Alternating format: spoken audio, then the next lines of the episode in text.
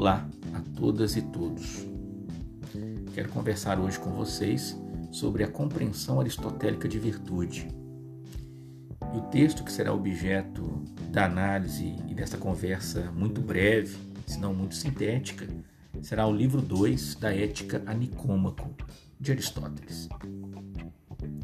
Assim como o bem é um tema capital na ética a Nicômaco, a definição do bem enquanto finalidade e o bem supremo, né, ou sumo bem, como eudaimonia, muitas vezes traduzido por felicidade. Uma das formas de a forma por excelência, né, de aquisição, ou seja, de alcance desse bem, se dá pelas vias da virtude. E Aristóteles, então, dedica grande parte da ética nicômaco, seja para explicar o que é a virtude, refletir sobre as formas de praticarmos a virtude e também acerca das várias virtudes. No caso da ética a Nicômaco, Aristóteles inicia o texto no livro 2 chamando atenção para o que efetivamente podemos considerar como sendo os tipos de virtude.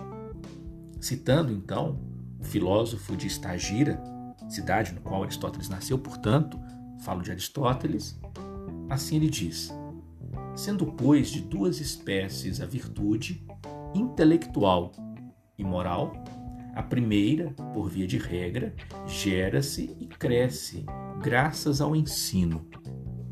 Por isso requer experiência e tempo. Ele está falando aqui das virtudes chamadas também de dianoéticas ou virtudes intelectuais, que em geral são qualificadas ou expressas pela filosofia, pelas artes e pela sabedoria prática, muitas vezes traduzida por frônesis e em língua latina chamada de prudência. Essas virtudes, as intelectuais, diz Aristóteles, elas geram-se geram e crescem graças ao ensino. Por isso elas requerem experiência e tempo. Mas as virtudes que agora nos interessarão nesse, nessa conversa são as virtudes morais. E acerca delas Aristóteles diz: enquanto a virtude moral é adquirida como resultado do hábito, donde se donde ter se formado o seu nome etique, por uma pequena modificação da palavra ethos, no sentido de hábito. Assim, as virtudes morais são adquiridas não pelo ensinamento, as virtudes morais são adquiridas pelo hábito, pela repetição, pelo exercício, pela tentativa, uma espécie de acerto e erro.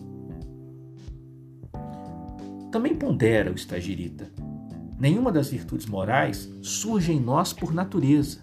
Ninguém nasce corajoso, temperante, magnificente, justo, veraz e amável. Mas, com efeito, nada do que existe naturalmente pode formar um hábito contrário à sua natureza. Por exemplo, estou citando Aristóteles. A pedra que por natureza se move para baixo não se pode imprimir o hábito de ir para cima. Não é, pois, por natureza, nem contrariando a natureza, que as virtudes se geram em nós. Diga-se, antes, que somos adaptados por natureza a recebê-las e nos tornamos perfeitos pelo hábito. Então, na perspectiva de Aristóteles, somos naturalmente capazes da virtude, mas nos tornamos efetivamente virtuosos pelo hábito, ou seja, no exercício, na tentativa. Daí reforçando ou reafirmando a máxima anteriormente sugerida, de que ninguém nasce virtuoso, mas nós nos tornamos virtuosos pelo hábito, pelo exercício. Por outro lado, ainda citando Aristóteles, de todas as coisas que nos vêm por natureza, primeiro adquirimos a potência e mais tarde exteriorizamos os atos.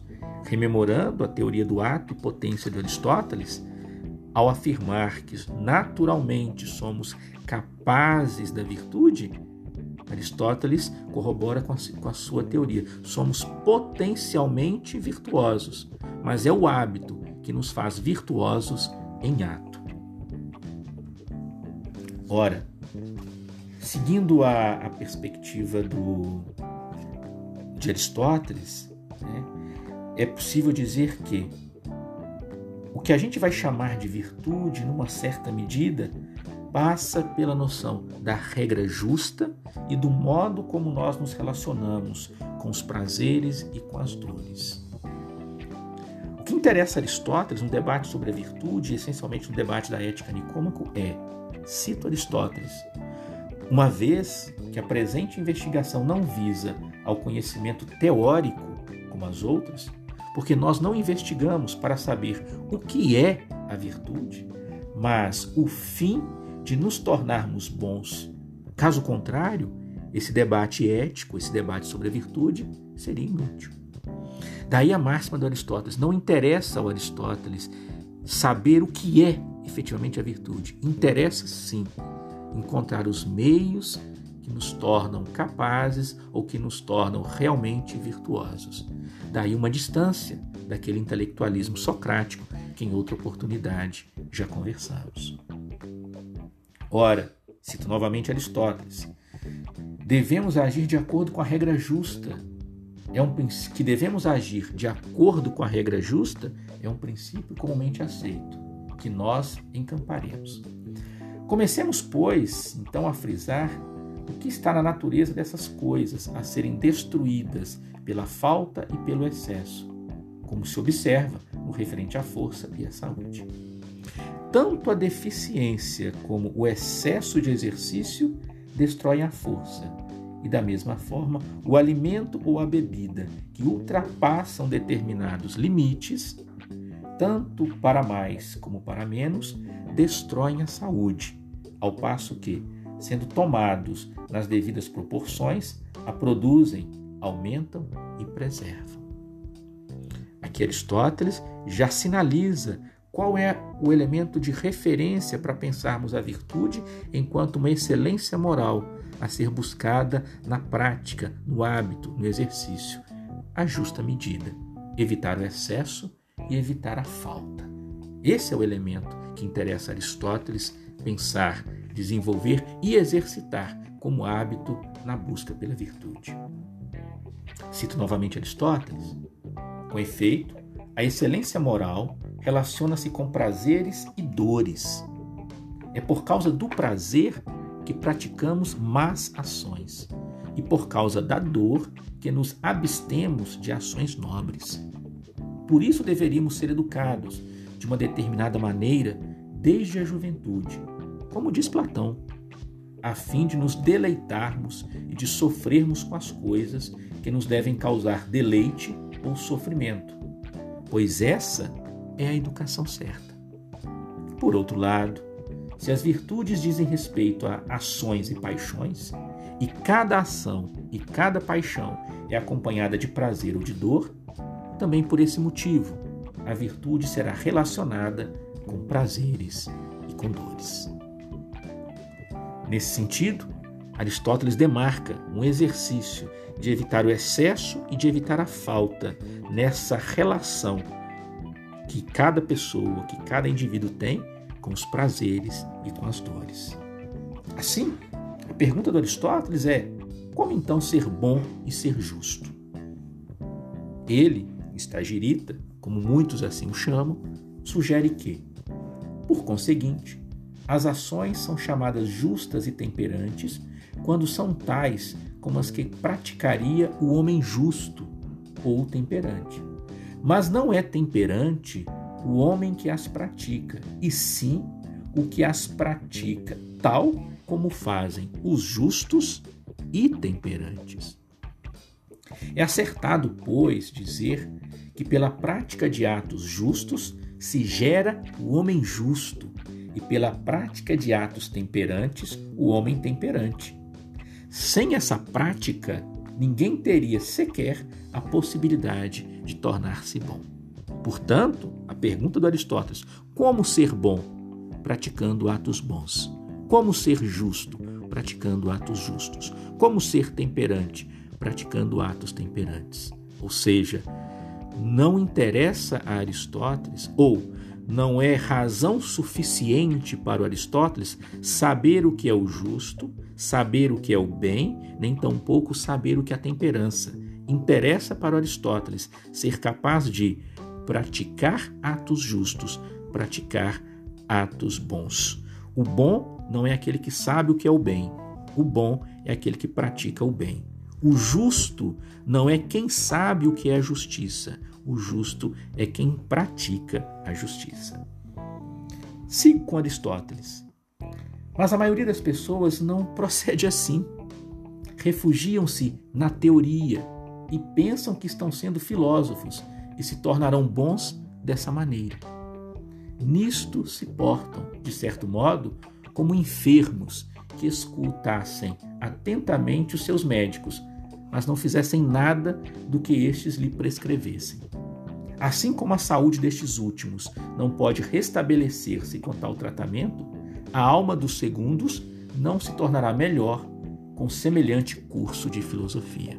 Portanto, interessa a Aristóteles, na Ética Nicômaco, não a filosofia enquanto teoria sobre o que é o bem, mas interessa a Aristóteles uma filosofia prática que nos capacita, que nos possibilita agir bem, agir com justiça, agir com temperança.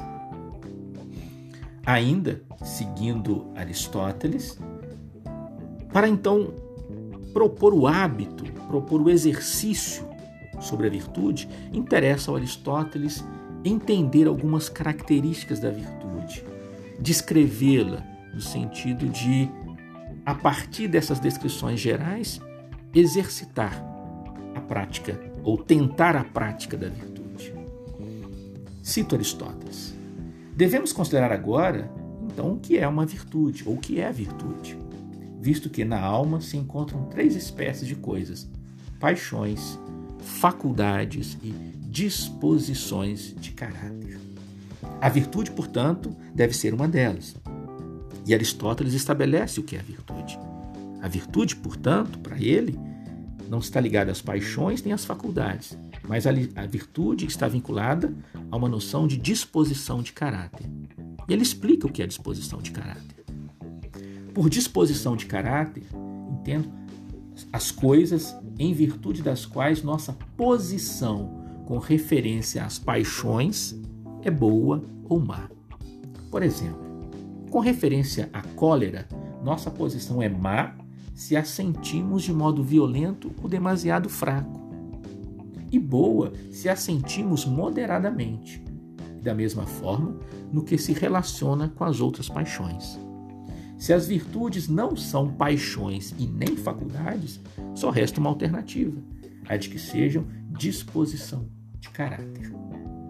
Portanto, a virtude diz respeito à disposição de caráter, ou seja, ao modo como nós nos relacionamos, como nós individualmente nos inclinamos para as paixões, seja no sentido de inclinarmos bem ou inclinarmos mal, ou seja, seja no sentido de inclinarmos para o excesso ou para a falta. É isso que Aristóteles entende por disposição de caráter, uma inclinação natural na nossa relação com as paixões, cabendo, portanto, à virtude o exercício para encontrar a justa medida dessa nossa relação com as paixões, no sentido de evitar o excesso e de evitar a falta. Portanto, a virtude do homem também será a disposição de caráter que o torna bom e que o faz desempenhar bem a sua função. Complementa Aristóteles.